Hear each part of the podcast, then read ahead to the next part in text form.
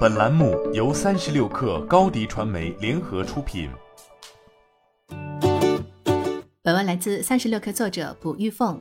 五月二十四号，京东集团对外发布二零二一年环境、社会及治理报告，展现了京东集团二零二一年的 ESG 表现。京东在二零二一年 ESG 报告中首次发布了气候相关财务披露工作组报告，从治理策略、风险管理及指标和目标四个方面展开详细的披露。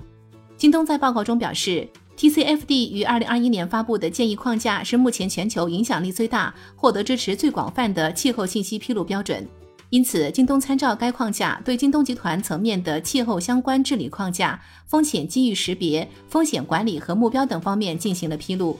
在风险披露上，京东特别指出了气候变化为供应链管理带来的风险，如气候变化导致的自然灾害、极端天气等会增加物流基础设施受损的可能性，导致区域履约中心营运效率下降或无法营运，影响快递快运效率以及企业收入等。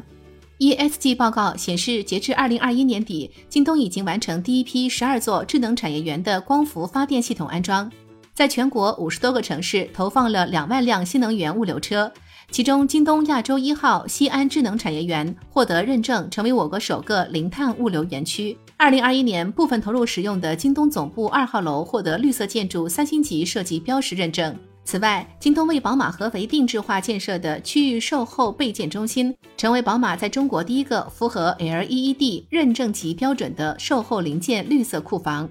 截至二零二一年底。清流箱等循环包装已累计使用两亿次，并带动全行业减少一次性包装用量近一百亿个。通过全面推进电子发票开具，二零二一全年京东开具电子发票超二十八亿张，由此节约纸张，相当于少砍伐三十一万多棵成年树木。借助液冷等技术，京东云新一代绿色数据中心已实现全年运行年均电源使用效率低于一点一。基础设施能耗节省百分之三十，碳排放总量减少百分之十。报告透露，今年六幺八期间，京东将联合多家品牌商家推出全新的青绿计划，给节能家电、绿色食品等商品打上绿色标签。据悉，今年二月，京东曾公布物流年货节减碳成果。京东物流通过绿色仓储、绿色包装、绿色运配、技术创新等一体化供应链全链路减碳措施，累计减碳量达二十三点六万吨。其中使用循环包装一千九百万次，有效减少一次性垃圾九万吨。